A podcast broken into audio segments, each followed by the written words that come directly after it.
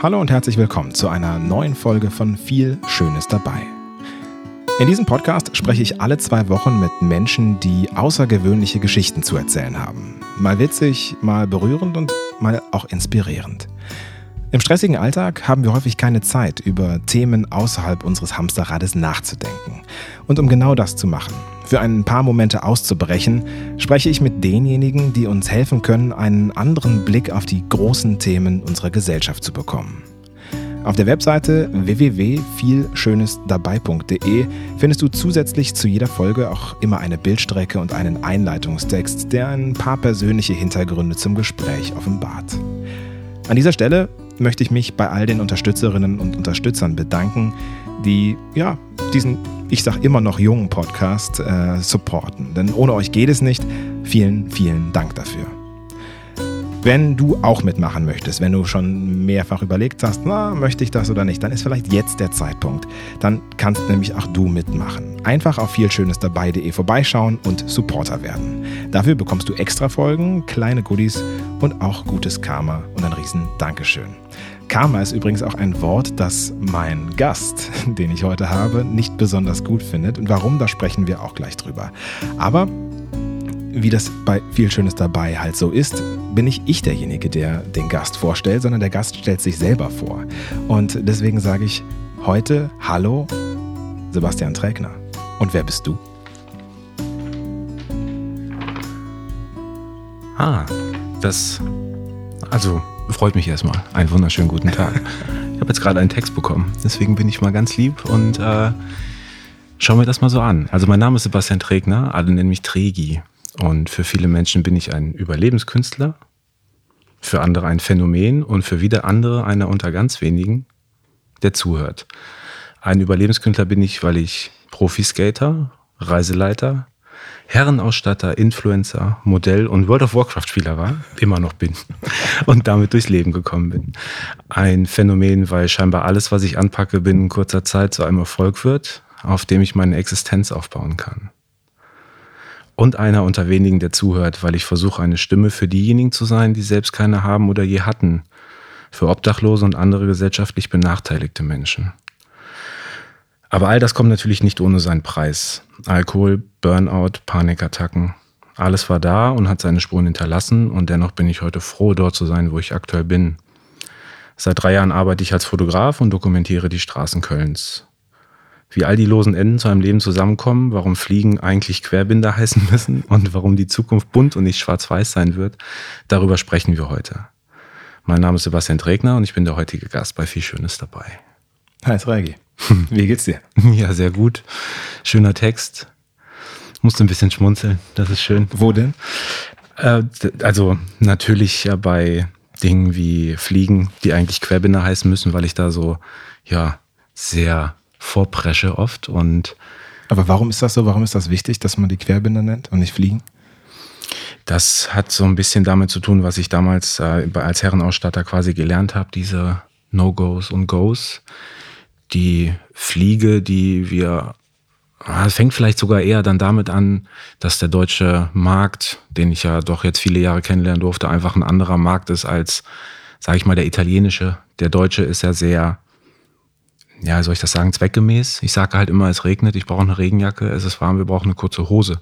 Und wir verpassen leider oft die Möglichkeit, uns selber zu genießen. Und das halt mhm. auch in der Mode. Was auch dazu führt, dass die Mode sich halt anpasst nach dem Gefühl, was die Menschen dann halt übertragen möchten. Und dementsprechend ist die Fliege sehr zweckgemäß. Sie ist vorgebunden, man muss es nicht mehr selber machen, sie wird einfach nur mit einem Haken hinten gelöst und dementsprechend ist das nicht so perfekt, wie es eigentlich sein könnte. Der Querbinder, das Pendant dazu die Krawatte, der Längsbinder, ist quasi das, wie es eigentlich sein sollte und das, was halt der klassische Mann, der sich damit auskennt, die Briten oder Italiener, dann halt auch zelebrieren und selber binden und dementsprechend tatsächlich, wenn sie es selber binden, auch ihren eigenen Einfluss halt damit reinbringen. Und das ist halt, sage ich mal, mehr Gentleman, als äh, man sich vorstellen kann.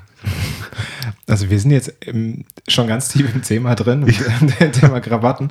Äh, was ich total spannend finde, ist denn, du bist wirklich für mich und mit allen, die ich, mit denen ich gesprochen habe äh, im Vorfeld, wirklich ein Phänomen, weil du es schaffst, so einzusteigen in Themen, wo niemand gedacht hätte, so, das ist jetzt das nächste, was er macht. Ja, ähm, also tatsächlich, wir haben auch ein Riesenproblem hier jetzt heute. Ähm, und zwar ist es so, du stehst so viel in der Öffentlichkeit, dass eigentlich deine Lebensgeschichte wirklich schon ausreichend und auch sehr gut umgesetzt, erklärt worden ist, erzählt worden ist. Äh, die einzelnen Schritte deiner Karriere, äh, die, da können wir die anderen Podcasts, die es gibt, es gibt aber auch unzählige Videos, warst bei der, äh, beim WDR, beim ZDF, bei Sat1, überall im Fernsehen. Und das ist alles erklärt worden. Aber mir hat eine Sache gefehlt und das war dann auch ein bisschen für mich der Anlass, mit dir darüber zu sprechen, weil die Lebensgeschichte, die kennen wir. Oder die lernen wir heute auch noch kennen, aber ich möchte eigentlich auf die Momente dazwischen eingehen, nämlich auf das, was mir da häufig gefehlt hat, war die Tiefe. Warum bist du vom, äh, also aus der Schule raus und dann zum Reiseveranstalter gegangen? Und warum, wann ist das mit dem Skaten eigentlich gekommen und warum? Und warum hast du aufgehört zu skaten? Oder wie kommt man vom Skaten zum Herrenausstatter und wird dann Fotograf? Das sind Fragen, die ich mich gestellt habe und ich wäre sehr gerne heute so ein bisschen bei der Entscheidungsfindung mehr dabei. Denn so wie ich dein Leben verstanden habe, ist ganz viel immer dazwischen passiert. Und ähm, darüber möchte ich heute mit dir reden. Du hast eben so ein bisschen so eine Außenansicht bekommen, so was, wie gesagt, nicht nur ich, aber auch viele andere über dich denken. Und was ja immer so mit angeklungen hat, ist, dass du hast vieles gemacht und du hast aber in jeder deiner Sachen immer schnell Erfolg gehabt. Sehr schnell eigentlich. Ja, du machst eine Sache ein Jahr und plötzlich stehst du da. Du machst jetzt bisher drei Jahre Fotograf und hast jetzt einen fetten Leica Kooperation. Ja, das ist so für diejenigen, die nicht Fotografen sind, das ist das, was sich jeder Fotograf wünscht. Ja, und ähm, was ich mich eigentlich gefragt habe, ist, glaubst du denn eigentlich das selber, dass du erfolgreich bist? Ja, also wahrscheinlich nicht. Also, Warum? Es ist unglaublich schwierig, ich, das, das zu beantworten, aber etwas, womit ich mich halt jeden Tag auseinandersetze, was auch viele Leute tatsächlich teilweise auch traurig in meinem Umfeld macht, weil sie immer sagen, ich habe immer das Gefühl, du bist selber nicht stolz darauf, was du tust. Ich schaue sehr häufig zu meinen Freunden auf, die viele Jahre das tun, was sie gelernt haben und darin halt auch wirklich sehr gut sind.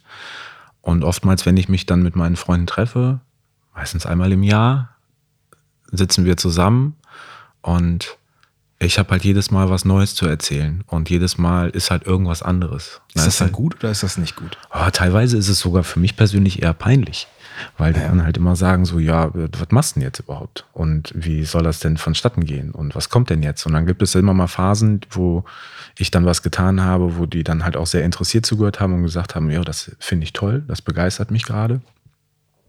Und dann gibt es natürlich auch Dinge, wo die sagen, ja, cool, Profiskater, ja, ist halt schon spannend, ne? Aber ja, hat das denn Substanz?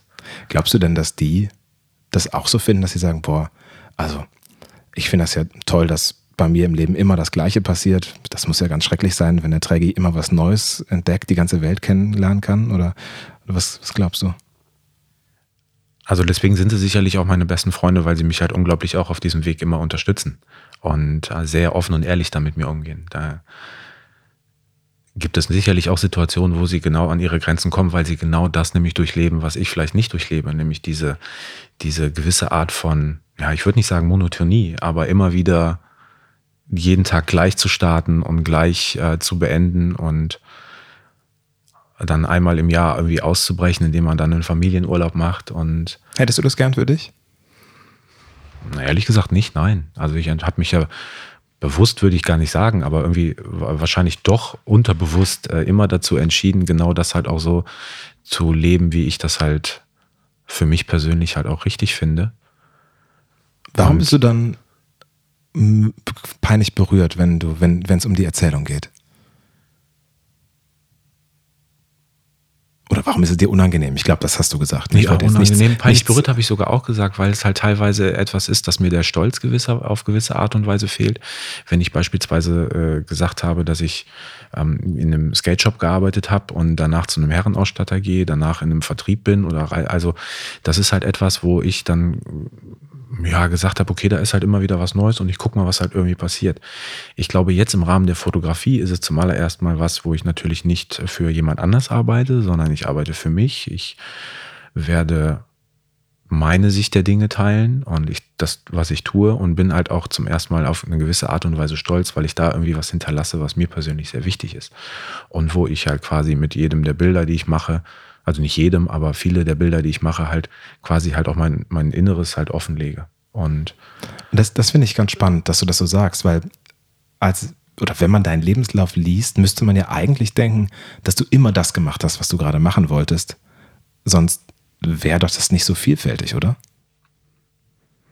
Das, kann, das mag vielleicht sein, aber oftmals sind es halt auch Dinge gewesen, die äh, irgendwo Entscheidungen waren, die zu diesem Zeitpunkt halt getroffen werden mussten. Mhm. Und dann, wenn ich so daran zurückdenke, wie meine Schullaufbahn geendet hat, dann war das dann halt schon irgendwo so, dass ich auf eine gewisse Art und Weise gucken musste, okay, wo bleibe ich denn jetzt? Und mhm. musste eine Entscheidung finden. Meine Entscheidung war sicherlich nicht diejenige, dass ich Reiseverkehrskaufmann werde, sondern ich weiß, dass ich als Kind immer davon geträumt habe, Arzt zu werden. Mhm. Das war meine Mutter, die hat in der Praxis gearbeitet, hat später selber eine eigene Praxis gehabt. Und irgendwo war die Medizin immer etwas, was mich total interessiert hat. Aber dafür musste man natürlich halt auch dementsprechend was leisten. Und diese, diese Leistung konnte ich damals nicht erbringen durch diverse Umstände, die mich dazu gebracht haben. Und ich habe die Schule dann dementsprechend nicht so geschafft, um das zu machen. Also musste eine andere Entscheidung her. Und ich kann mich daran erinnern, dass ich daheim gesessen habe und dort gab es einen Zeitungsartikel, wo drin steht, Praktikant gesucht in einem Reisebüro mit eventueller Übernahme zur Ausbildung.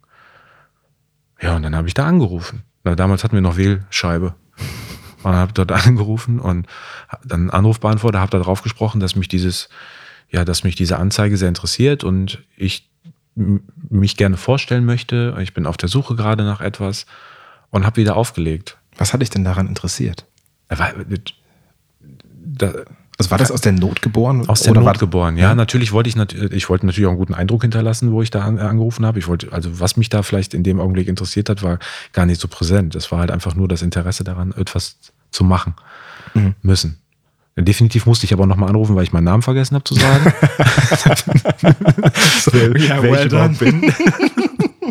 Also ja, und habe dann noch ein zweites Mal angerufen und habe gesagt, ja, ich bin's nochmal. Und ich, mein Name ist übrigens Sebastian Trägner, ich komme hierher, habe meine Schule jetzt beendet. Und dann wurde ich eingeladen und ich habe gemerkt, dass das Interesse tatsächlich erst mit der Zeit gekommen ist, was dort ähm, gewesen ist. Also mich haben Sprachen interessiert, das war etwas, was mich auch heute immer noch interessiert. Ich finde Sprachen unglaublich toll, Kommunikation mit Menschen und Sprache nicht nur auf unterschiedlichen sag ich mal, ja, aus unterschiedlichen Herkünften zu sprechen, sondern halt auch mit der Sprache umzugehen, wie man Menschen tatsächlich auch nicht beeinflussen, aber oder lenken kann, indem man Tonalitäten beherrscht, indem man einfach Aufmerksamkeit schenkt und das dann halt auch mit Worten ausdrücken kann.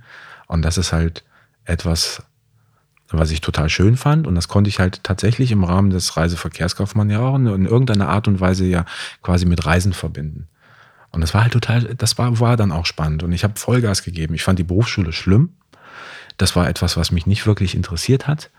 Das, was mich interessiert hat, war aber mit den Menschen äh, zu kommunizieren, die bei mir ihre Reisen gebucht haben.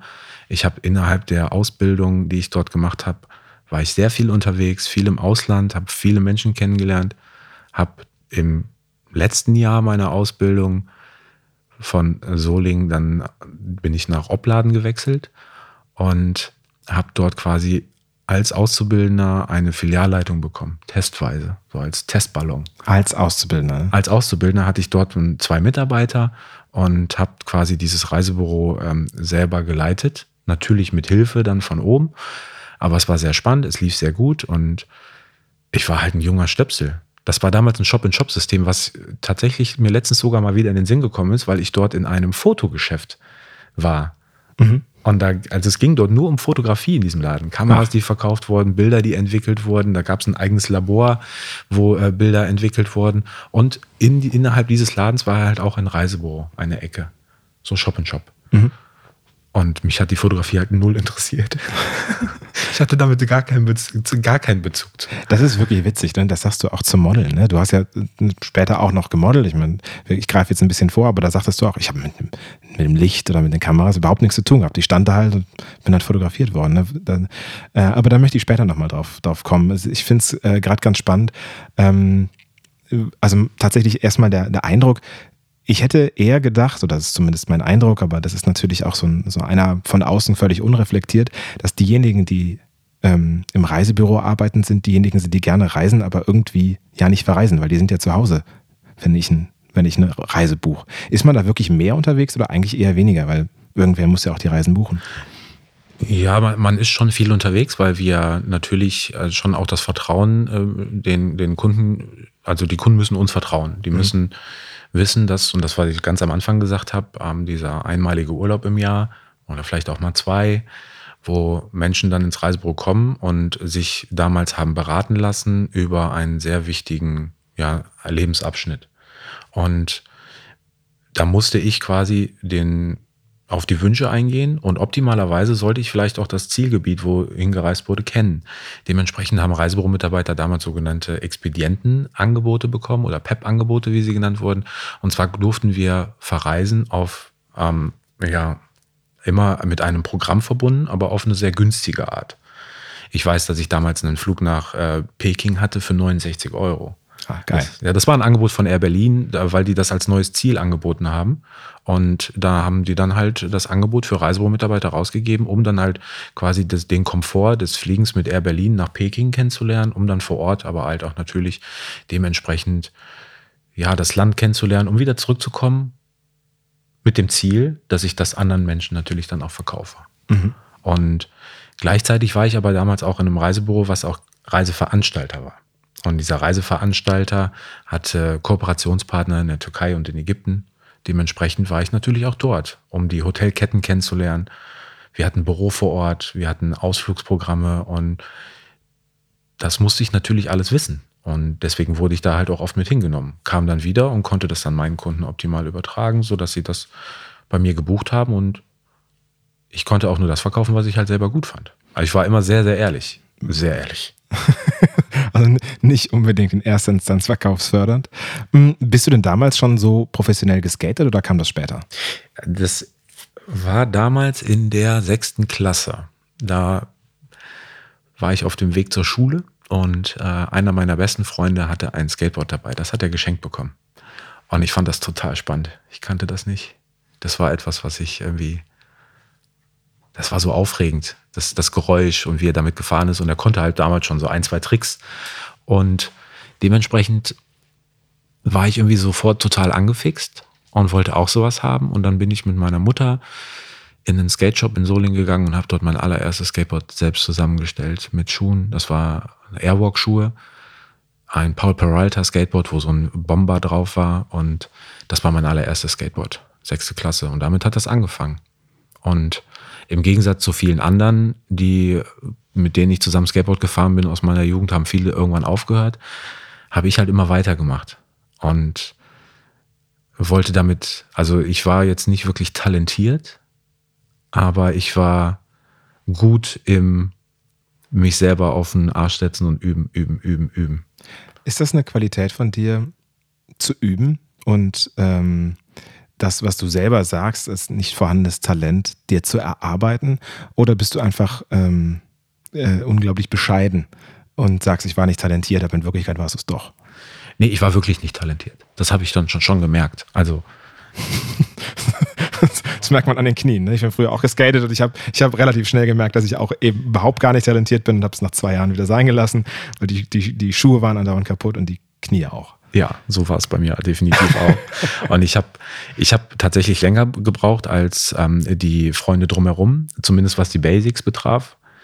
Wir hatten damals ähm, so, so eine Crew, wo dann halt auch Ältere mit dabei waren und die fanden mich halt auch nicht cool. Die fanden mich ziemlich doof, haben mich auch oft geärgert. Und das hatte natürlich auch immer so ein bisschen das Gefühl, ja, man ist halt nicht so akzeptiert. Und mir wurde auch oft gesagt, ach, du hast ja jetzt hier nur ein Skateboard gekauft, damit du denkst, du kannst jetzt hier bei uns mit abhängen oder so.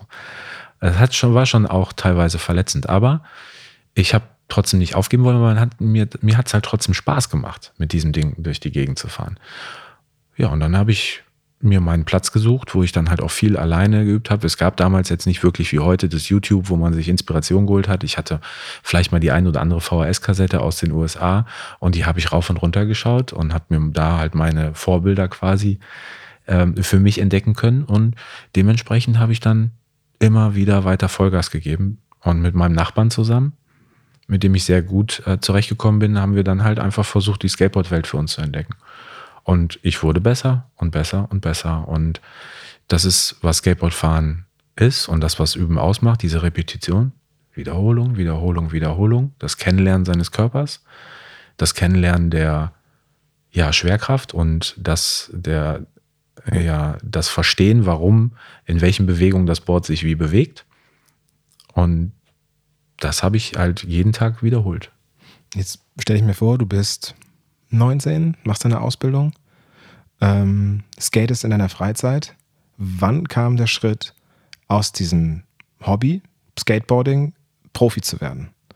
Kam das mit Verträgen? Kam das aus einer Überzeugung raus, so, okay, den Job, den mache ich nicht weiter? Hast du ihn dann doch noch zur Sicherheit erstmal so mitgemacht? Oder ähm, wie ist das entstanden für dich?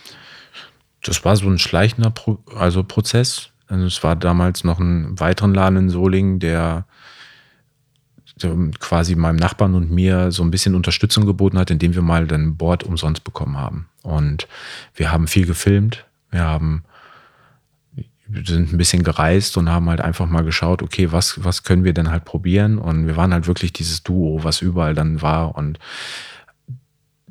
irgendwann bin ich dann halt aus Soling raus und bin dann halt mehr nach Köln gekommen, wo Skateboardfahrer waren, die für die in den Magazinen waren und die direkt vor meinen Augen halt Unglaubliches da abgeliefert haben. Und so habe ich mich dann halt auch angesetzt und versucht auch dahingehend halt besser zu werden. Und aus dem, ich geb, krieg mal ein Board umsonst, wurde dann halt irgendwann ein Sponsoring von einem, von einem Laden hier in Köln, der hieß Double Eight, den gibt's heute nicht mehr.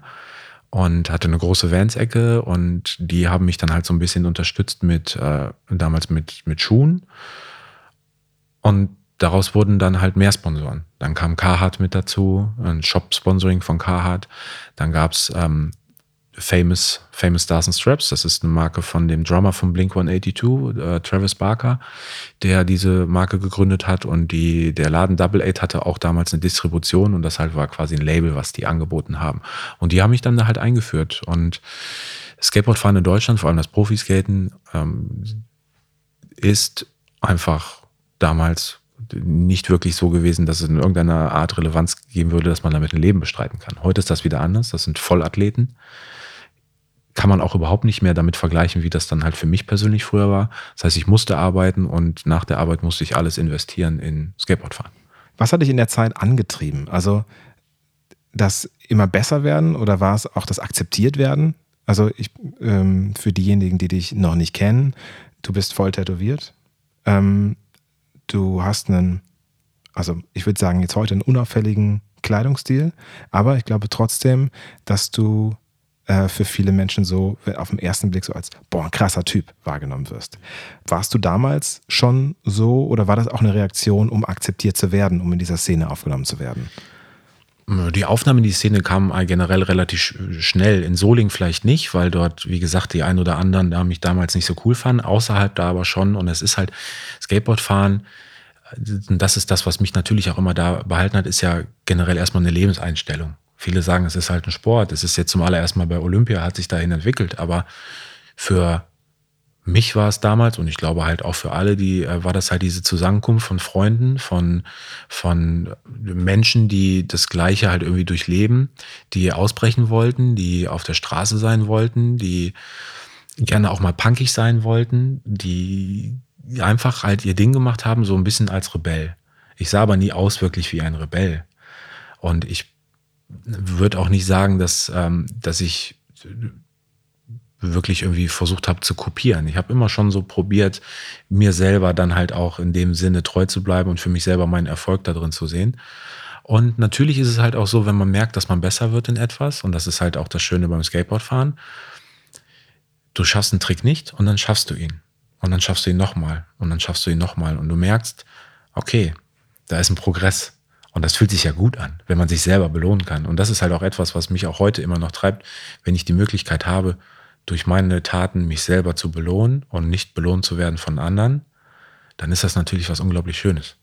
Mhm. Also, dass du dir das selber äh, schaffst. Ich würde sagen, also ich ähm, kenne viele Menschen, die das in, insgeheim genau andersrum sehen. Äh, und zwar gibt es viele, die sagen, naja, also ich habe das hundertmal nicht geschafft, warum sollte ich es jetzt ein hunderternstes Mal machen, weil es klappt ja eh nicht.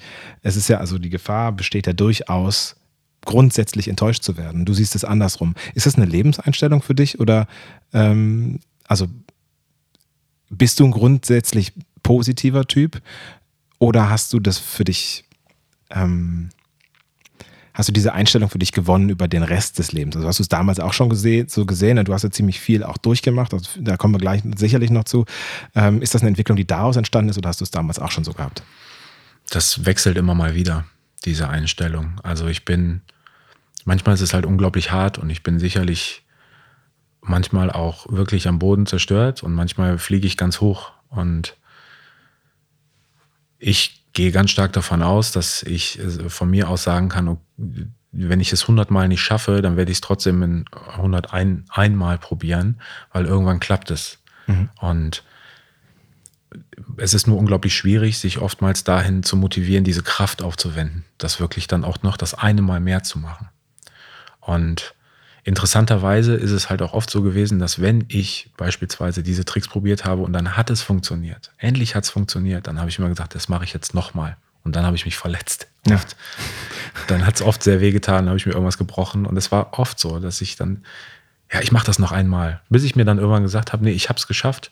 Ich muss es jetzt gar nicht wieder nochmal machen, um es nochmal zu verbessern, mhm. sondern ich hab's. Und danach geht es weiter. Mache ich im Übrigen auch so bei der Fotografie. Wenn ich das Gefühl habe, dass ich was habe, ohne das vielleicht jetzt genau zu sehen, aber mein Bauch sagt mir, du hast es, dann lasse ich es sein. Dann höre ich auch auf. Und wenn ich eine halbe Stunde fotografiert habe, dann höre ich trotzdem auf. Mhm. Ja, ist witzig. Das, äh, dieses Bauchgefühl, von dem du sprichst, das kenne ich. Also, ähm, das trügt einen meistens nicht. Nie. Mich hat es nie gedrückt. Ja, ich meine, auf der Straße umso wichtiger als bei Werbung. weil Ich kann da noch hundertmal draufdrücken, muss man halt. Also, ne, ich komme aus der Werbefotografie, da, da kannst du so oft machen, wie du willst. Und wenn du sagst, ich habe es noch nicht, dann müssen die halt stehen bleiben, die Menschen. Ja, aber bei dir ist es natürlich umso wichtiger, weil sich Sachen bewegen. Du bist, fotografierst sehr viel auf der Straße und da muss man schnell sicher sein, ob es da ist oder noch nicht oder eben schnell hinterherlaufen, sage ich mal, übertrieben. Ne? So funktioniert es natürlich nicht. Hm. Äh, ich habe ja vorhin schon gesagt, ich habe so ziemlich alles gesehen und gehört, was es über dich gibt. Also äh, sagen wir vermessen, äh, das Internet ist leer. Ich habe es jetzt, ich habe es runtergeladen. Das ist einmal durchgespielt. Genau. genau. ähm, und ähm, was ich äh, interessant fand, dass viele deiner Lebensentscheidungen, ähm, die waren in deinen Erzählungen gar nicht selbstbestimmt. Ja, äh, du hast ganz viele Sachen immer im Passiv formuliert naja, ich durfte da kein Abitur machen, es wurde mir verwehrt, also musste ich was anderes machen. Oder ähm, ich konnte da nicht mehr weiterarbeiten, da bin ich entlassen worden oder da gab es den Grund und den Grund. Und dann habe ich was anderes gemacht. Und was ich mich gefragt habe, wie viel davon wirklich Fremdbestimmung war und wie viel du auch einfach gerne angenommen hast, weil du gemerkt hast, ja, so die Gesamtsituation passt nicht und das ist jetzt ein Halm, an dem ich, so ein Strohhalm, an dem ich mich rausziehen kann, weil ich sowieso was verändern will. Mhm. Und darauf, wo ich hinaus möchte, ist eigentlich, wie, wie mutig bist du? Mhm. Weil was Neues anzugehen, aus sich selbst heraus und zu sagen, ich gehe ins Ungewisse, das, das erfordert unglaublichen Mut. Und wenn man so, wenn es so passiert, dann kann man nichts dafür, da musste man. Ja. Wie mutig bist du? Ja, unglaublich wahrscheinlich nicht so mutig, vielleicht, weil obwohl, ich weiß gar nicht, ich glaube, ich bin doch mutig, weil ich so lange in Situationen verharre, die mir manchmal nicht gut getan haben. Und ich habe so lange da drin verharrt, bis es mir selber unglaublich schlecht ging. Trotzdem hatte ich den Mut, jeden Tag wieder aufzustehen und dahin zu gehen. Also bin ich schon auf meine Art und Weise mutig. Mut ist in meiner Sicht nicht nur da, darauf zu begrenzen, dass man dann was Neues startet und sagt, ich cutte das, was mir Sicherheit gibt vielleicht, und mache was Neues, weil sich die eine Tür jetzt öffnet und ich steige steig da durch. Das tue ich natürlich auch. Aber ich habe halt auch so in meiner Berufslaufbahn und Lebensentscheidungen halt auch sehr viel Schmerz erfahren und trotzdem hatte ich den Mut da drin zu bleiben. Um, was erfordert denn mehr Mut? Da zu bleiben oder was Neues anzufangen für dich? Für mich persönlich, da zu bleiben. Ah ja, krass. Weil, also so aus meinem inneren Gefühl hätte ich gesagt, immer dieses, ich habe jetzt so eine Pseudosicherheit, auch wenn es mir nicht gut geht darin. Aber jetzt was Neues zu machen, wo ich gar nicht weiß, was es ist, hätte ich jetzt gedacht, dass es ähm, viel mehr Mut erfordert. Für mich ist es eher Befreiung. Ja, ist irre, ja. Das, ist, das bedeutet für mich, da kommt was Neues. Mhm. Da kann ich wieder von vorne anfangen und lerne wieder neue Dinge. Was, was ihr jetzt nicht seht, ist, dass du das erste Mal gerade richtig strahlst. Ja. ja. Ähm, wie, hast du, brauchst du die Befreiung einfach alle zwei, drei Jahre? Äh, nee, nee, würde ich nicht sagen, dass ich die Befreiung brauche. Ich brauche nur etwas, was mich jeden Tag aufs Neue wieder herausfordert. Und deswegen war Skateboardfahren so viele Jahre auch Bestandteil von meinem Leben. Und deswegen ist es zum Beispiel auch die Fotografie, weil im Gegensatz dazu, dass ich früher quasi im Einzelhandel gearbeitet habe und eigentlich meine täglichen Abläufe hatte, die immer wieder gleich waren, bietet Skateboardfahren und halt auch die Fotografie jeden Tag was Neues. Und das ist halt das, was dazu führt, so wie ich mich kenne, auch da über viele, viele Jahre drin zu bleiben, weil ich mich, wie gesagt, auch selber belohne, meine Entwicklung selber sehe und tatsächlich selbstbestimmt rangehen kann und alles für mich dann machen kann. Mhm. Bist du ähm, Befürworter davon, dass jeder seines Glückes Schmied ist oder glaubst du an sowas wie Schicksal? Ah, ich frage mich, ob jeder seines Glückes Schmied sein kann. Es kommt auf die Umstände an, wo der Mensch halt groß wird. Und ich glaube tatsächlich, dass viele, viele Leute nicht in, nicht in der Lage sind, ähm, sein, eigenes, sein eigenes Glück fortzuführen, weil sie befangen sind oder in sozialen Umständen gefangen ist. Und das, das Schicksal ist tatsächlich ähm, eher etwas, was, was einen dazu führt, eventuell das, das durchzuführen eher würde ich sagen, dass, also ich, ich glaube schon an Schicksal, ich glaube aber halt auch tatsächlich daran, dass das Schicksal in irgendeiner Art und Weise schon geleitet wird. Ich habe sehr viele ähm, Schicksalsschläge erlebt und gleichzeitig so viel Gutes, was äh, mit dazugekommen ist, dass ich, äh, dass ich in irgendeiner Art und Weise immer wieder ähm, neu anfangen konnte. Mhm. Ich würde wünschen, dass jeder beispielsweise selber die Möglichkeit hätte, auch mal für sich selber zu entscheiden. Aber da spielt so viel mit. Da spielt die eigene Psyche mit, da spielt das, das Wohlbefinden seines eigenen Körpers, also Geist und Körper, die miteinander arbeiten. Da spielt das soziale Umfeld eine Rolle. Da spielt aber auch eine Rolle, wie bin ich aufgewachsen? Was habe ich alles mitbekommen? Welche, welche Menschen haben mich in meinem Leben begleitet, mich dahin zu, zu führen, äh, dass ich vielleicht selber das, das dann halt auch so durchführen kann.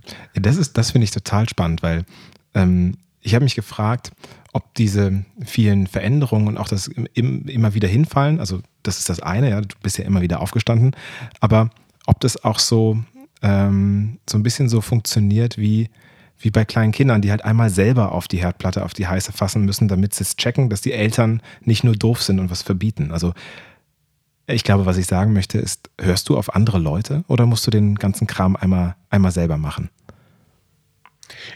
Also ich, ich würde schon sagen, dass ich erstmal selber viel mit mir, mit mir ausmache und dann versuche selber das halt auch ähm, irgendwo, irgendwo zu verstehen. Gleichzeitig tut es mir unglaublich gut, Feedback zu bekommen und habe schon das Bedürfnis, auch mit anderen Menschen darüber zu sprechen, die mir persönlich wichtig sind, die für mich persönlich etwas mit sich tragen, wo ich sage, jo, die können mir ähm, deren Sichtweise auf meine, auf meine Welt nochmal von außen erläutern. Weil mhm. Manchmal ist es halt so, dass man so sehr gefangen ist in seiner eigenen Bubble, dass man halt auch nicht bildlich gesehen quasi aus dieser Bubble heraustreten kann, um total frei von allem darauf zu schauen und zu sagen, so, nee, das ist nicht richtig, was du da machst. Andere Leute können das und das finde ich das Tolle, wenn die wenn ich denen was erzähle und sie dann halt von außen einfach auch ein bisschen emotionslos einfach sagen so, nö, ist nicht so. Und das gibt mir dann wiederum die Möglichkeit zu sagen, so, ah ja, verstehe ich, klar, ist mhm. tatsächlich nicht so. Brauchst du die Rückmeldung von anderen? Also die, die positive, ist das was, ähm, ich meine, das ist ganz wertneutral. Also ich ja. meine, was ich ja jetzt hier mache, ich, ich äh, podcaste, moderiere, das ist, äh, da muss ich, ich musste sehr lange mir die Zeit nehmen, um mir selber einzugestehen, dass ich Applaus mag. Ja. Und äh, du bist ja, äh, und ich schreite jetzt mal so ein bisschen voran, du bist später über das Skaten, über verschiedene Umwege zum Modeln gekommen und zum später auch zum Influencer sein auf ähm, Instagram. Ich, ich glaube, du magst den Begriff nicht, ne? Aber ähm, der Begriff ist schon okay. Ich mag nur den das nicht in Verbindung mit mir, obwohl es ein Teil von mir ist. Aber das war ich halt. Ja, und du hast über 90.000 Follower gehabt. Ähm, da gibt es ja viel Applaus. War das was, was dich angetrieben hat oder was war eigentlich der Hintergrund dafür, dass du das gemacht hast? Nee, das bin, da bin ich auch so einfach so reingerutscht tatsächlich. Das war also, wie, wie kann man denn da in 90.000 90 Follower einfach reinrutschen? Ey, das geht ganz einfach. Also Sag's ähm, mir, ich, damals, damals, heutzutage vielleicht nicht mehr. Das Instagram hat das Game ja doch ein bisschen verändert. Äh, nee, das, also das Modeln, das war ich hab, war Skateboard fahren und habe halt am Neumarkt äh, gesessen und äh, hatte damals noch eine meiner Lieblingsjacken. Das war, war das, oh Gott, das sah aus wie so, ein, so eine Decke, so mit Fell und Überkaros und eigentlich, ich fand die richtig cool. Hatte lange Haare, war geschwitzt und äh, ein bisschen blutig, weil ich natürlich auch hingefallen bin und saß da in der Ecke an, äh, um den Juwelier am äh, Neumarkt herum und dann kam der Security und hat gesagt, ich sollte mich bitte woanders hinsetzen, weil ich aussehe wie ein Penner. Und ähm, habe ich gesagt, okay, setze mich halt woanders hin, ein bisschen weiter nach vorne und dann ging eine Frau an mir vorbei und hat mich angeschaut, ging weiter, blieb stehen, kam zurück, meinte, du bist genau das, was ich gerade suche. Und ich so, okay. Das auch, das klingt wie so ein Produkt. Ja, wirklich. Ja. Er hat mir so eine Karte in die Hand gedrückt und das war ähm, die Eva Gödel von Tomorrow is Another Day, wird heute immer noch als eine der top deutschen Agenturen geführt bei der Vogue. Und äh, das war dann halt quasi die Karte, die sie mir in die Hand gedrückt hat. Ich bin dann zu einem Casting hingegangen, wurde dort fotografiert und war quasi dann geführt in der Agentur. Da kam nichts drüber, aber das war zumindest so der Start. Und ja, dann würde ich halt natürlich noch sagen, dass eins zum anderen geführt hat äh, hier in Köln. Ich bin mitten im Zentrum, ich habe viel Kontakt nach außen, war viel auf der Straße und in, was natürlich passiert, wenn man quasi unterwegs ist, man ist wie so ein bunter Hund. Die Leute kennen einen, ich, mir persönlich war es halt immer wichtig, einen guten Eindruck zu hinterlassen, freundlich zu sein und empathisch zu sein, zum, eine, eine, eine gute Company für die, für die Leute. Und ja, dann fing das so an, dann wurde man dann halt mal fotografiert, dann ist man mal in einer Modenschau mitgelaufen, dann kamen erst so größere Aufträge mit dazu und ich habe mich natürlich körperlich verändert durch die Tätowierung. Und dann hat man natürlich auch immer in einen gewissen Markt gepasst gerade und wurde dann halt irgendwie so ja, da rein, reingedrückt. Modeln an sich war mir persönlich aber auf der einen Seite total unangenehm, weil es so realitätsfremd ist. Es mhm. hat halt nichts, also damit zu tun, wie, wie mein Leben aussieht. Man wird dann halt quasi ausstaffiert, man wird dort fotografiert und wird als Werbemittel genutzt. Und das war's. Und es war halt einfach Geld mhm. und Erfahrung. Und ja, mehr nicht. Und viel Reisen wahrscheinlich, ne? Jein, ja, schon halt immer mal wieder. Ne? Das ähm, in Deutschland viel mal unterwegs, dann irgendwie mal Shows gelaufen, äh, die dann im Ausland waren. Und ich habe schon gemerkt, dass Laufsteg mir damals mehr Spaß gemacht hat als Fotografie. Also ich kann mich noch erinnern, ich hatte diese Uniqlo-Kampagne und wo sie dann halt quasi ähm, in, in Köln mehrere Leute fotografiert haben, um damit groß Werbung zu machen. Und dann haben sie mir Klamotten von Uniqlo angezogen, wo ich mich persönlich nicht so wohl gefühlt habe, aber ist nicht schlimm. Ich war ja im Endeffekt nur dafür gebucht. Und dann sagte der Fotograf damals zu mir, jetzt sei mal so, wie du wirklich bist. Und strahl mal und spring mal hier rum. Und dann habe ich gesagt, ich so, Digga, ich so, ich bin, wenn ich so bin, wie, wie ich bin, dann lehne ich mich jetzt hier an die Wand und du fotografierst kein lächelndes Gesicht. Und das ging mir halt immer so gegen den Strich. Mhm. Und äh, ja, also ganz unangenehm. Am Ende des Tages waren die Fotos für Uniqlo auf jeden Fall gut, haben aber teilweise meine Tattoos wegretuschiert, weil Ach, halt Quatsch. japanisches Unternehmen. Fand ich dann unglaublich nicht geil. Und das kann ich verstehen, ja. Habe dann halt auch tatsächlich gesagt, die dürfen die Fotos dann in dem Fall durch die Veränderung meiner selbst, was sie nicht, nicht nutzen. Es war echt nicht so geil. Aber, aber das Influenzen parallel war halt, die Instagram kam raus und man konnte Fotos hochladen und ich habe Fotos von Modeln hochgeladen. Es hat keiner verstanden, es war nicht äh, interessant ich habe überlegt, okay, ist halt irgendwie schon schade. Ich, ich mag das ja eigentlich, das dann halt auch die Arbeiten zu zeigen. Und habe dann halt einfach so angefangen, äh, mich selbst zu fotografieren, so im Spiegel und, und solche Faxen. Und was ich halt immer mache, ist zu gucken, wer ist denn wo gut in den Dingen, die er macht. Und habe gesehen, okay, bei Instagram funktioniert anscheinend die Bildsprache von Frauen sehr gut.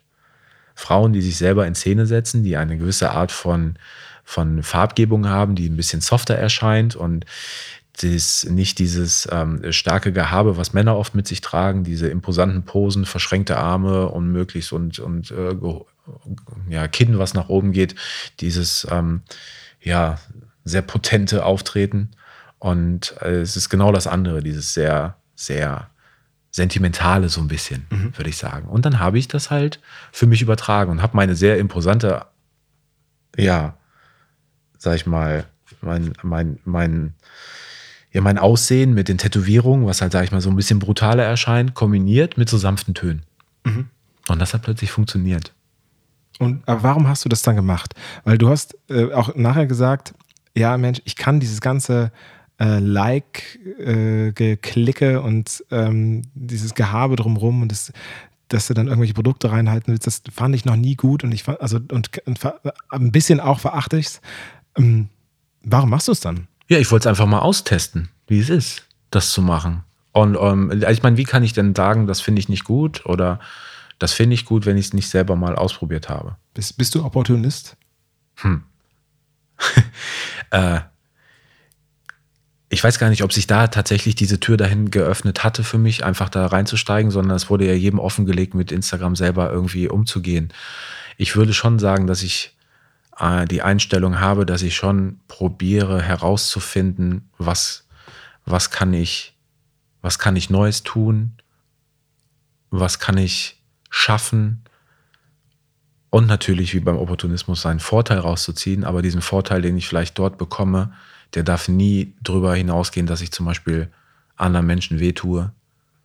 Der darf nur so äh, vonstatten gehen, dass ich meiner selbst treu bleiben kann. Dass mhm. mein Bauchgefühl mich schon dazu führt, zu sagen, okay, hier verkaufe ich mich nicht selbst und hier tue ich keinem anderen weh. Und dann in diese Art von Opportunismus ist halt eher der, den ich jeden Tag versuche, also treu zu bleiben. So ein bisschen amerikanisch, ne? Also der, der Deutsche, der würde ja sagen, also Opportunismus ist ja, ist ja negativ konnotiert eher, ne? Also, dass man sagt, der verkauft seine Seele, um irgendwie Erfolg zu haben oder um irgendwas zu erreichen. Und der Amerikaner, der feiert das ja. Wenn einer, äh, also ist ja wie in der Politik, wenn da jemand aufsteht und sagt, ich werde jetzt Präsident, dann stehen die anderen mit auf und sagen, genial, super, wenn du das glaubst, du es kannst. Und hier so, was will der denn? Der will, ist er machtgierig oder was? So, ne? ähm, und wo wir bei Amerika sind, ich, das ist eine ganz schlechte Überleitung, aber ähm, äh, tatsächlich, das ist auch etwas, wenn du den Podcast gehört hast, du, du, du kennst ihn ja ein bisschen, ähm, bringe ich immer einen Beutel mit. Und äh, in diesem Beutel sind so äh, manche Kleinigkeiten. Da ist halt viel Schönes dabei und ich möchte jetzt deinen Beutel geben. Okay. Ähm, ja, und mal gucken, mal gucken, was denn viel Schönes dabei ist. Hier. Ich freue mich drauf. Das Kinder, ich schau mal rein. Vielen Dank. Vielen Dank. Oh Gott, da ist ja ganz schön viel drin. Ja. Oh, es riecht gut. Ja, ja, du darfst mich echt nicht, nicht hungrig einkaufen schicken. oh Gott. Also vor allen Dingen bin ich, bin ich daran interessiert, ob du checkst, was es soll. Hm. Ach, das ganz, ja, also erstmal ist dann ähm, vom Balkhausen. Ja. Hier um die Ecke natürlich Tradition.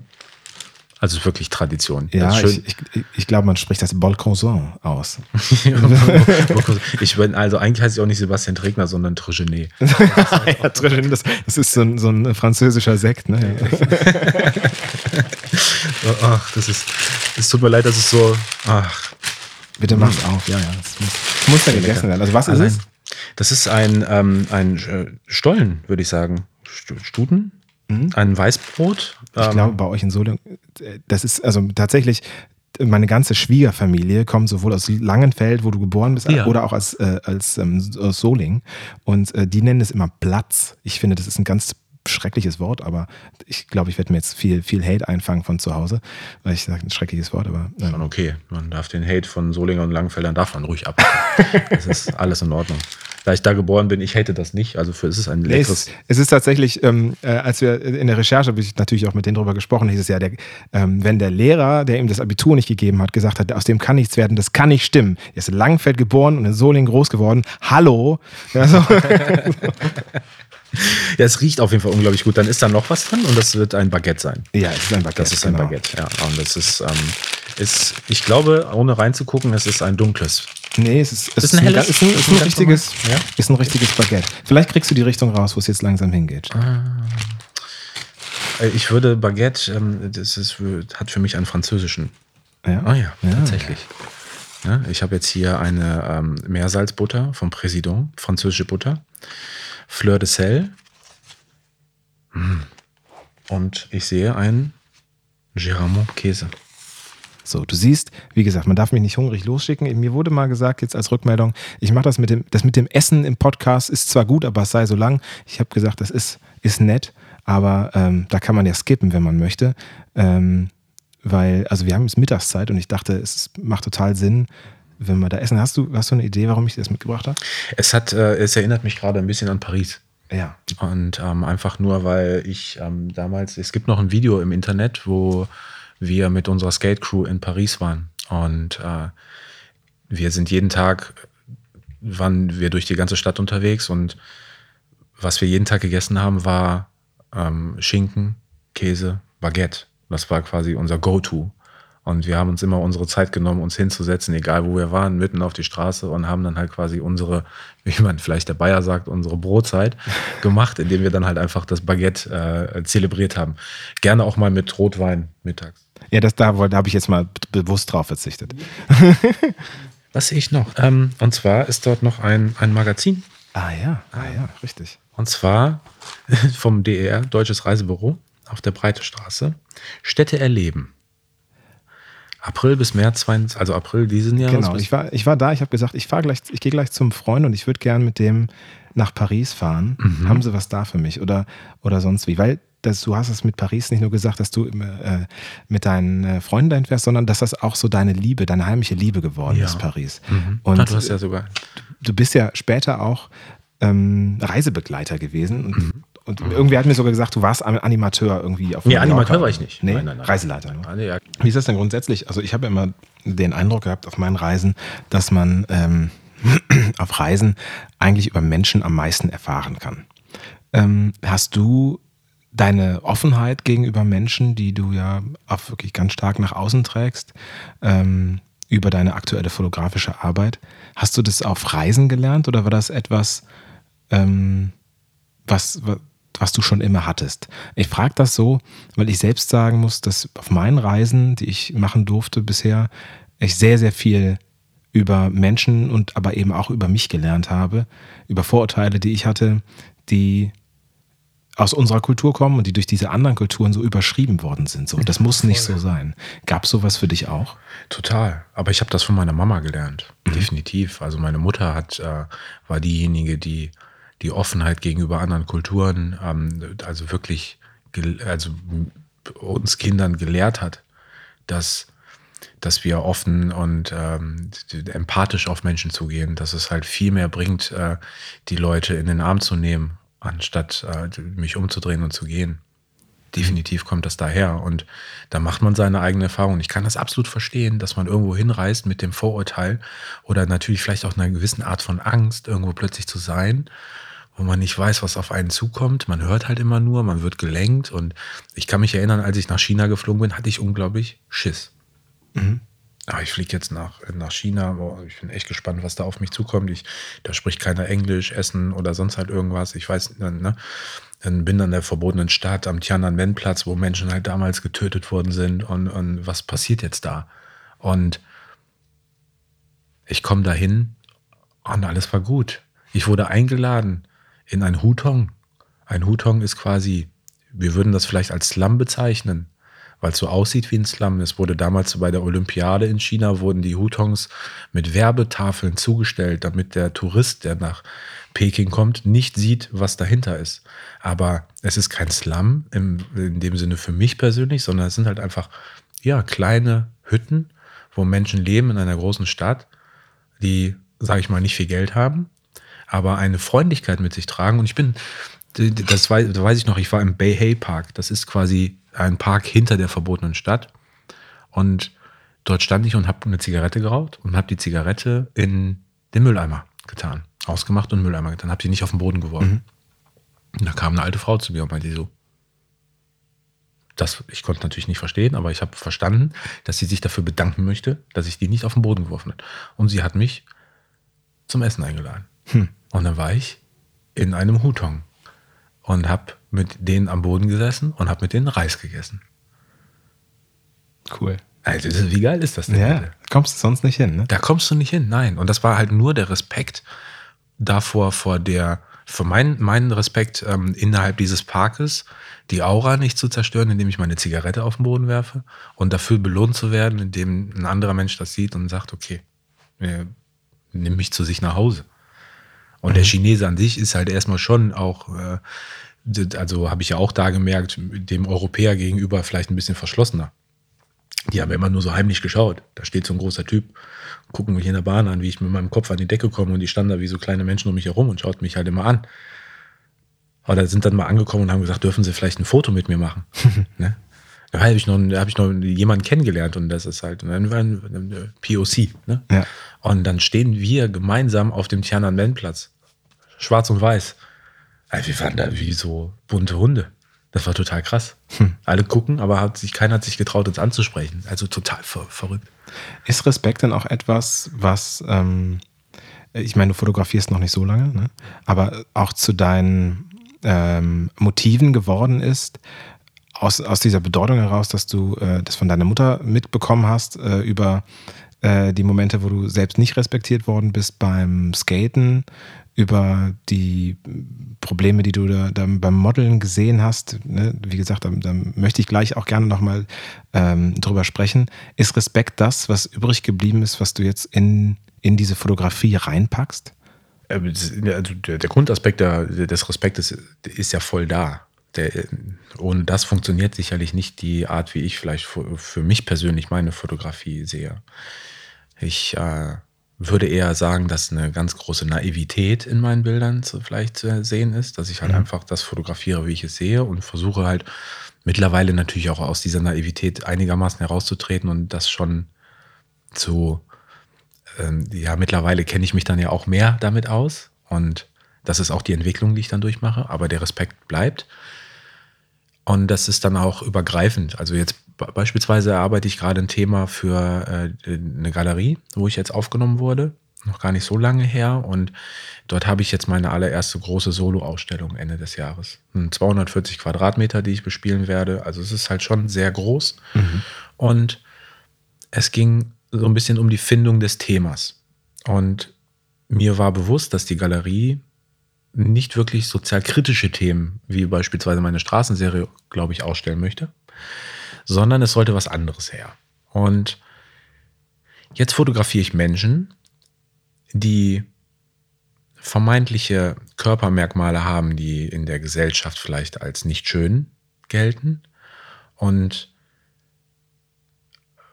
assoziiere, also oder beziehungsweise stelle das in, äh, zusammen mit Natur in Verbindung. Weil für mich persönlich, und das ist halt mein Aspekt, ist die Natur etwas, was wunderschön ist, was sich entwickelt. Und ich finde halt auch tatsächlich, dass halt die, die Formen, die die Natur vorgibt, halt auch Formen sind, die wir am Körper eines Menschen finden. Mhm. Und jetzt ist es so, dass ich Menschen treffe, die, zum, die noch nie vor der Kamera standen und die sich quasi vor mir ausziehen, die sich mir offenlegen und mir Dinge zeigen von ihrem Körper, die einfach, wo sie ihr ganzes Leben lang Probleme mit haben.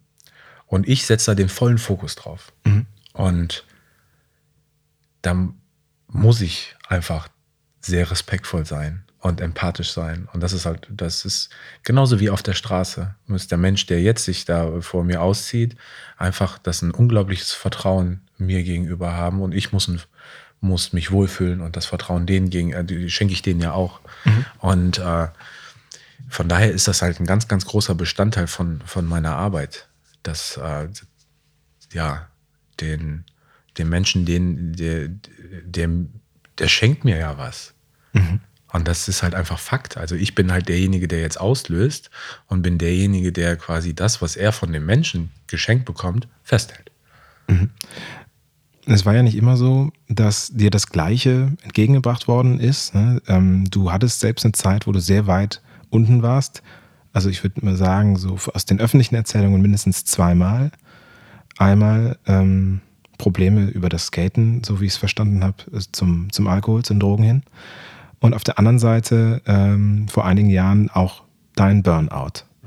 Und da, so habe ich es zumindest verstanden, war eben der mangelnde Respekt auch mit ein Auslöser. Wie bist du damit umgegangen und vor allen Dingen, wie bist du da wieder rausgekommen? Ja, rausgekommen bin ich gar nicht, tatsächlich. Es mhm. war eine Zeit lang, wo es mir besser ging. Ich würde tatsächlich sagen, dass es jetzt ein bisschen schwierig zu sagen, wo kann man anfangen. Ich kann beispielsweise anfangen, dass ich sehr viele Leute, die mich persönlich begleitet haben in meinem Leben, halt mittlerweile nicht mehr da sind. Das ist auch der Grund, warum ich nicht mehr Skateboard fahre, weil einer der wichtigsten für mich persönlichen Menschen, mit, mit denen ich Skateboardfahren in Verbindung gebracht habe, sich an Heiligabend vor ein paar Jahren ähm, leider dazu entschlossen hat, äh, nicht mehr auf der Welt äh, zu sein. Mhm. Und das hat für mich dann, ja, dazu geführt, dass ich sage, ich möchte damit nichts, ich möchte damit abschließen, mhm. weil ich kann das nicht mehr so genießen. Ja. Und Alkohol kam in jungen Jahren dazu. Ich habe sehr früh angefangen zu trinken. Ich glaube 13 damals gewesen, wo ich mit 2,4 Promille dicker Alkoholvergiftung im Krankenhaus lag. Ja, da haben manche Leute noch nicht mal an Alkohol gedacht und da war ich schon voll dabei. Und irgendwie mit 21 war das dann halt einfach äh, so ein Punkt, wo dann gar nichts mehr ging und im Krankenhaus gewesen bin und dann wirklich 14 Jahre lang auch nicht mehr getrunken habe. Was unglaublich schwierig war die ersten Jahre nicht mehr also auf etwas zu verzichten, was mich täglich begleitet hat, was mich natürlich auch nicht nur begleitet hat, sondern auch gelenkt hat. Und das, das führt dazu, dass man natürlich auch heutzutage, denke ich viel darüber nach, okay, was ist denn Alkohol zum Beispiel? Was macht das mit einem Menschen? Mich hat es ignorant gemacht, mich hat es ignorant mir gegenüber gemacht. Das, also eine ganz falsche Selbstwahrnehmung, Selbsteinschätzung. Ich weiß, dass ich irgendwann mal nach Hause gekommen bin und meine Mutter, die ist Psychotherapeutin, hat mich gefilmt Mhm. Die hat ihre Kamera angemacht, die sie eigentlich in der Praxis stehen gelassen hat und äh, also immer stehen hat und hat mich gefilmt und hat am nächsten Morgen, wo ich nüchtern war, runtergebeten und hat äh, saßen wir am Frühstückstisch und hat sie im Fernseher angemacht und hat äh, mir das Video gezeigt, wie ich nach Hause gekommen bin. Warst du sauer oder warst du? Na klar war ich sauer und unfassbar peinlich berührt. Ja, also hast du, hast du den Sinn der Maßnahme direkt verstanden und hast einfach gesagt, was bist, was bist du denn, dass du, dass du mich einfach filmst? Was soll das? Ich verstehe den Sinn der Maßnahme heute. Ich habe den auch damals verstanden, aber damals war ich natürlich abgefuckt. Ich ja. also mega. Also total. Und äh, ich habe das böse genommen und das war ein Angriff mir gegenüber. Klar. Und das muss man natürlich erstmal verstehen, dass es kein, also kein Angriff ist, sondern eine, eine, Tats eine Tatsache. Und einfach mir aufzuzeigen, wie ich da war und wie ich da bin und dass man, dass ich, ich schäme mich jetzt heutzutage nicht darüber, dass ich so war, sondern es hat halt einfach eher dazu geführt, ja, sich bewusst zu werden, was man halt eigentlich nicht sein möchte. Mhm. Und der Burnout, der kam halt hinzu, dann später bei einer Anstellung, wo ich halt gemerkt habe, dass ich vielleicht im Endeffekt äh, mich habe abhängig machen lassen von einer sehr exzentrischen Person, die für mich dann halt auch irgendwo so eine Art Vorbild war, weil ich da viel gelernt habe.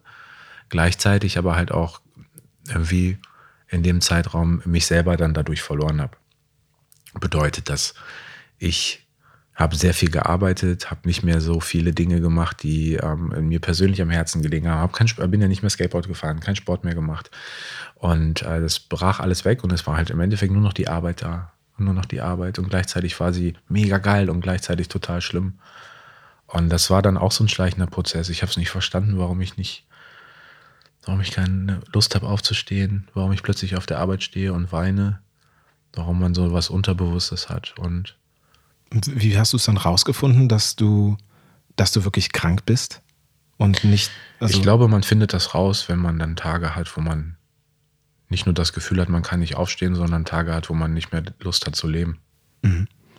Ähm, du sagtest, deine Mutter ist äh, Psychotherapeutin. Mhm. Hast du mit ihr darüber geredet oder? Ich glaube in meinem ganzen Leben zweimal. Mhm. Aber was ich verstanden habe, ist, dass ähm, die Leute, die einem sehr persönlich sehr nah sind, nicht diejenigen sind, die dich therapieren können. Und das mhm. ist halt auch das, was mich auch heutzutage halt auch immer so ein bisschen nervt. Man hat halt einmal dieses Stigma mhm. und es ist ähm, eine Krankheit wie, wie jede andere auch, nur ist das halt eine Krankheit, die man zum Großteil versucht zu überspielen. Ich ähm, gehe raus und die Leute sehen mich als glücklich. Wer, wer, ist denn Mann? Ist, ist, man, ist Mann das selber? Also bin, ich das selber, der das versucht zu überspielen oder sind das an oder? Ja, klar bin ich das. Ja, ja. Also man, ich persönlich äh, kann mich ja nicht jeden Tag so zeigen. Ich kann nicht jeden Tag rausgehen und sagen, boah, ich bin traurig und ich möchte nicht aufstehen. Ich äh, nehmen wir mal, ich hatte jetzt ein Projekt mit Ben. Mhm. So. Ben ist Ben Hammer an der Stelle. Genau. Schöne Grüße. Ja, ganz liebe Grüße, Ben. Und wir hatten ein Projekt, darüber darf ich nicht sprechen, aber wir hatten einen Drehtag. Mhm. Und an diesem Tag hatte ich den, so wie man das halt kennt in einer Depression, einen Tag, wo ich sehr traurig war und eigentlich nicht die Motivation hatte, aufzustehen. Oder jetzt zu performen. Und ich bin aber rausgegangen und habe das gemacht und habe versucht, mein Bestes zu geben. Und das ist halt einfach unfassbar anstrengend. Ben ist aber ein sehr guter Freund und ich kann mit ihm darüber reden, habe gesagt, ich habe heute keinen guten Tag. Ich gebe mein Bestes. Ich und er war absolut verständnisvoll. Und hat gesagt, alles klar, kein Problem. Und ich habe mittlerweile versucht, äh, also zu lernen, Verhalten, Verhaltensweisen beziehungsweise an den Tag zu legen, wo ich, sage ich mal, gut durch den Tag komme. Allerdings ist es halt wie ein rohes Ei zu transportieren. Mhm. Stimmungsschwankungen, die dabei sind. Und das macht es halt unglaublich schwierig. Und jetzt habe ich, ja, sucht man natürlich eine Möglichkeit, das zu therapieren. Wir haben Corona. Wird das dann noch mit reingespielt? Also, äh, was ich noch nicht ganz verstanden habe, du hast gesagt, du hast da nicht rausgefunden. Ähm, Hast du dir denn helfen lassen und zumindest einen Weg gefunden, damit umzugehen? Oder ähm, ähm, wie, wie nee, bist du damit umgegangen? Nicht helfen lassen, sondern eher war ich davon ähm, geschockt, wie viele Leute dann halt eine Meinung haben und sagen immer, ja, ich kenne dann noch einen Therapeuten, der ist gut und den kann ich dir mal vorschlagen und ich äh, mach das doch mal so und mach das doch mal so. Und äh, alle eine eigene Meinung haben, äh, auch wenn es nur eine Hilfestellung ist. Es ist halt mega anstrengend. Mhm. Weil jeder hat dann irgendwie eine Idee, was mir persönlich gut tun würde. Und wollen mir nur helfen, aber es ist halt einfach mega anstrengend. Und wenn, dann möchte ich selber den Weg gehen, möchte es selber für mich verstehen und habe halt beispielsweise während Corona dann auch Therapeuten angeschrieben, weil ich gemerkt habe, ey, diese soziale Isolation tut unglaublich schwer. Diese Möglichkeit, äh, nicht mehr zu reisen, äh, tut unglaublich schwer. Ich habe Therapeuten angeschrieben und habe dann halt ja, Absagen bekommen. Wartezeiten zwischen sechs bis 18 Monaten. Das ist das Bittere, ne? Also, dass du Hilfe brauchst, um etwas, etwas Positives rauszuziehen und das Einzige, was passiert, dich noch tiefer in ein Loch reinzulegen, wenn man wahrscheinlich hört, dass selbst Therapeuten äh, sich einer selber nicht annehmen können, oder? Ja, das ist unglaublich schwierig und ähm, macht es alles, alles nicht einfach. Aber das, was ich habe, ist halt die Fotografie. Mhm. Und das ist auch das, was ich halt in der Zeit ähm, des Burnouts damals ja kennengelernt habe. Da habe ich mhm. auch schon öfters mal erzählt, dass das etwas war, was neu in meinem Leben war, was mich im Endeffekt dazu gebracht hat, ja rauszugehen, die Kamera als mein Werkzeug zu nehmen, mich selber so ein bisschen zu befreien. War mir damals nicht bewusst, aber heutzutage ist es mir bewusster, dass die, die Kamera eigentlich quasi mein Mittel ist, um dieser Welt äh, zu entfliehen mhm. und auch diesen, diesen Bedürfnissen ähm, beziehungsweise den, den Ängsten, die man hat, irgendwie zu entfliehen. Ich habe Ängste entwickelt in der Zeit, der hatte, ich habe früher, früher bin ich ja viel geflogen. Ich hatte Flugangst plötzlich. Mhm. Ich konnte nicht mehr in dieser Maschine sitzen. Das ging nicht. Ich habe mir dann halt irgendwelche irgendein Zeug reingeballert, damit ich dann halt irgendwie pennen kann und äh, da einigermaßen durchkam. Ängste, die eigentlich ja, die vorher nie präsent waren. Ich brauche jetzt aber keine Tabletten mehr, um fliegen zu können. Nee, ich sitze dann halt da mit meiner Kamera und fotografiere halt aus der Maschine heraus. Mhm. Also interessant, dass du das so sagst. Ähm, jetzt in ein paar Wochen jährt sich der, der Tod meiner Mutter äh, zum zehnten Mal. Und da war es auch so, als äh, sie gestorben ist, es war gerade so ähm, während des Studiums, ähm, da habe ich monatelang nicht fotografieren können um, es ging einfach, konnte keine Kamera in die Hand nehmen und habe dann erstmal so Archivarbeiten gemacht. Also, also neue Arbeiten aus alten Bildern erstellt. Und dann habe ich die Kamera wieder in die Hand genommen und für mich festgestellt, dass eigentlich diese Kamera eine Form von Schutzschild ist. Weil ähm, ich habe das durch dieses Viereck gesehen alles und ähm, ich war aber gar nicht da, weil ich habe ja, ich habe ja quasi ein Bild davon gemacht, aber ich habe die, also nicht die Realität gesehen, sondern dieses Abbild davon. Und ich konnte, und das sage ich bis heute so, also das, das ähm, nicht, dass die Fotografie mir Selbstvertrauen gibt, weil das ist nicht wahr, aber ich gehe in Situationen rein, in die ich ohne die Kamera nicht reingehen würde, weil ich weiß, da ist dieses Ding dazwischen, was, was mir, also das möglich macht. Ja? Und dadurch kann man sagen, dass ich per se mutiger bin, weil ich eben Sachen mache, die ich sonst nicht machen würde. Aber das hat einen ganz anderen Hintergrund. Also das ist diese Kamera, die das, das macht. Ist das für dich auch so oder ist das was ganz anderes? Nee, dir? zu 100 Prozent genauso. Voll das Schutzschild. Gleichzeitig ist es aber halt auch, also nicht nur dieses Schutzschild, gleichzeitig ist es aber auch dieser Fokus, ähm, dass ich nicht von äußeren Einflüssen großartig dann halt gestört werde, sondern dann halt durch dieses, ja, durch den Sucher gucke und mich dann halt auf einen Punkt fixiere, der mich in diesem Fall dann halt irgendwie, ja, catcht oder auf der Suche bin danach. Und gleichzeitig kann ich dann halt Bilder machen, die, wo ich sage, je schlechter es mir geht, umso besser wird mein Bild. Mhm. Ne? Weil ich das dann halt voll übertragen kann. Ja. Und dann auch das halt für mich persönlich fühle. Und ich die Menschen, die ich jetzt beispielsweise fotografiere, sei es halt auf der Straße oder privat, dann halt auf den Bildern schauen und dann mir beispielsweise Rückmeldung geben, dass sie das Bild selber fühlen, weil sie das sehen, wie sie sich selber in diesem Augenblick gefühlt haben. Ja, wir, sind, wir sind jetzt äh, an einem Punkt, ähm, wo, wenn ihr Sebastians Bilder nicht kennt, es sinnvoll ist, euch mal den Beitrag anzuschauen, den ich dazu geschrieben habe, äh, aber auch einfach mal seine Bilder äh, zu googeln, denn ähm, Sebastian fotografiert eben viele Obdachlose und äh, deren Leben und ist bei ihnen, macht das sehr empathisch und genau da sind wir nämlich jetzt auch gerade angekommen im Endeffekt. Was ich nämlich interessant finde, ist, ähm, man sagt ja auch, also es ist eine allgemeine äh, Binsenweisheit, aber es stimmt natürlich, ähm, jedes Bild, jedes Porträt ist auch ein Selbstporträt. Mhm.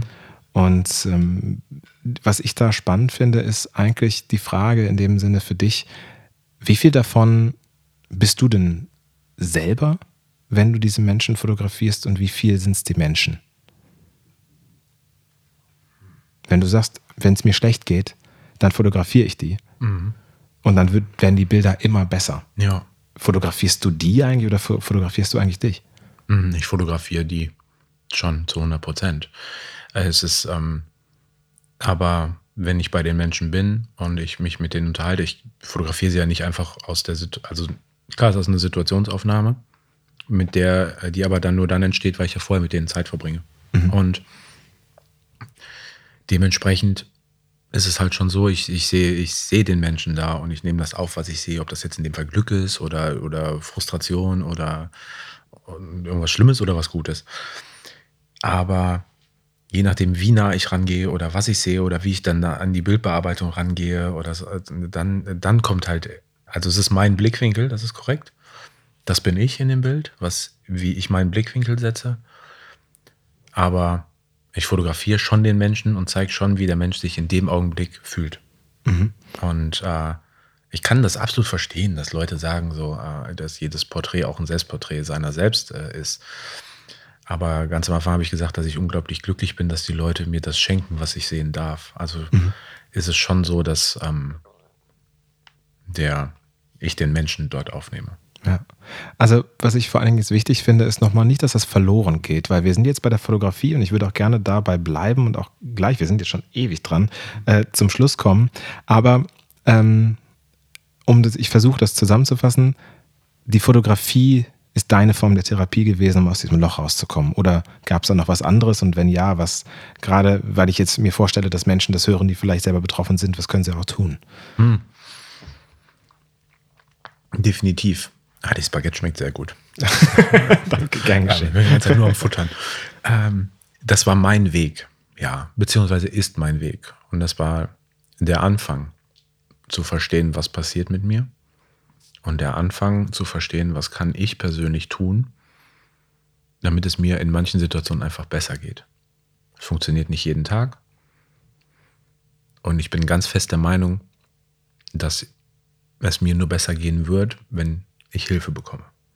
Definitiv. Und das wird auch bei vielen anderen so sein, die das mit sich tragen.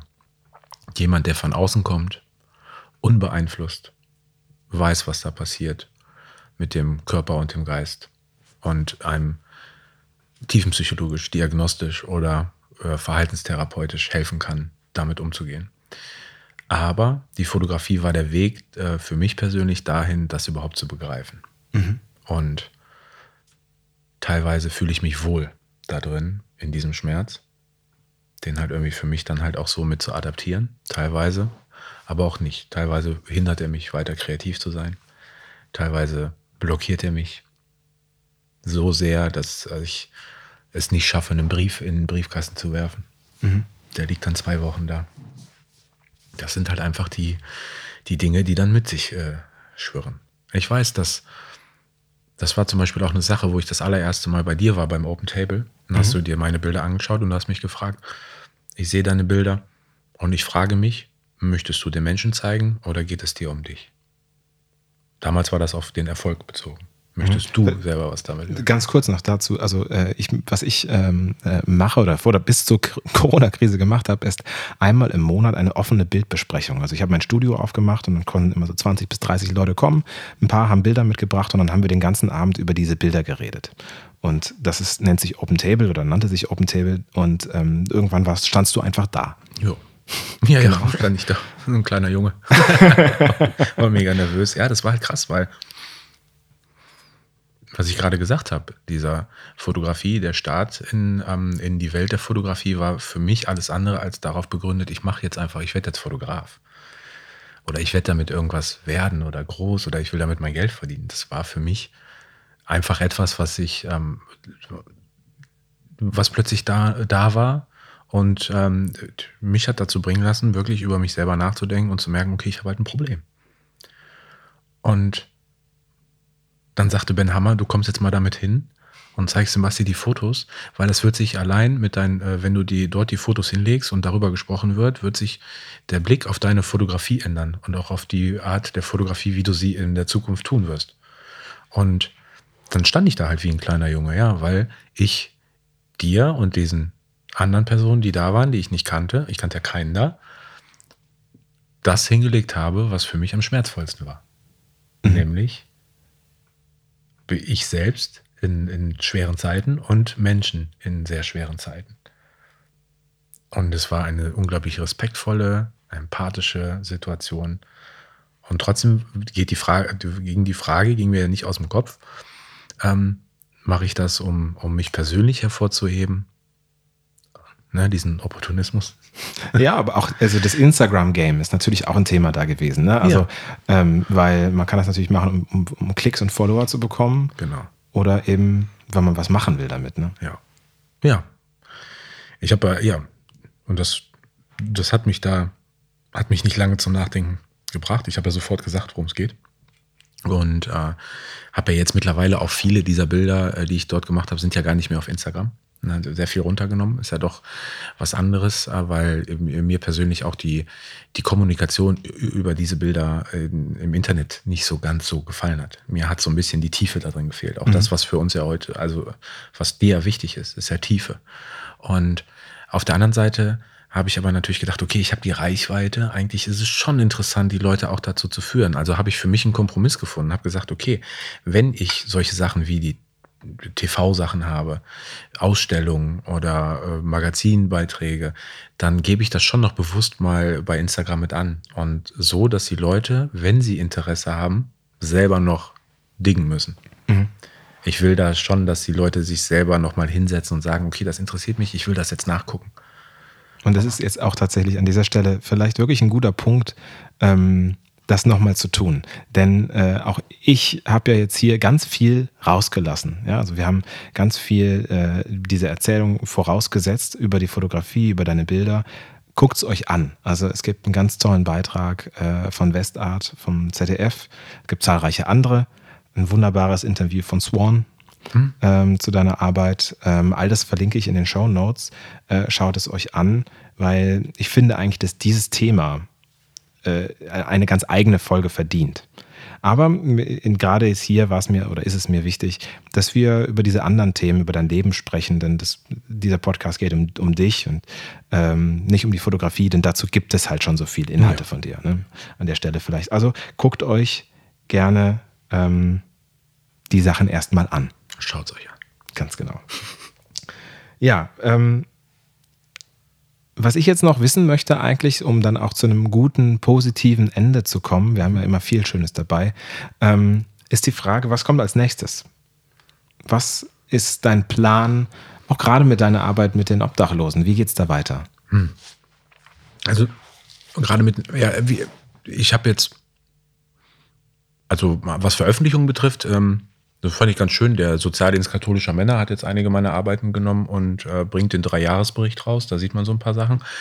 Und haben, haben einen kleinen, ja, ein kleines Porträt über mich geschrieben.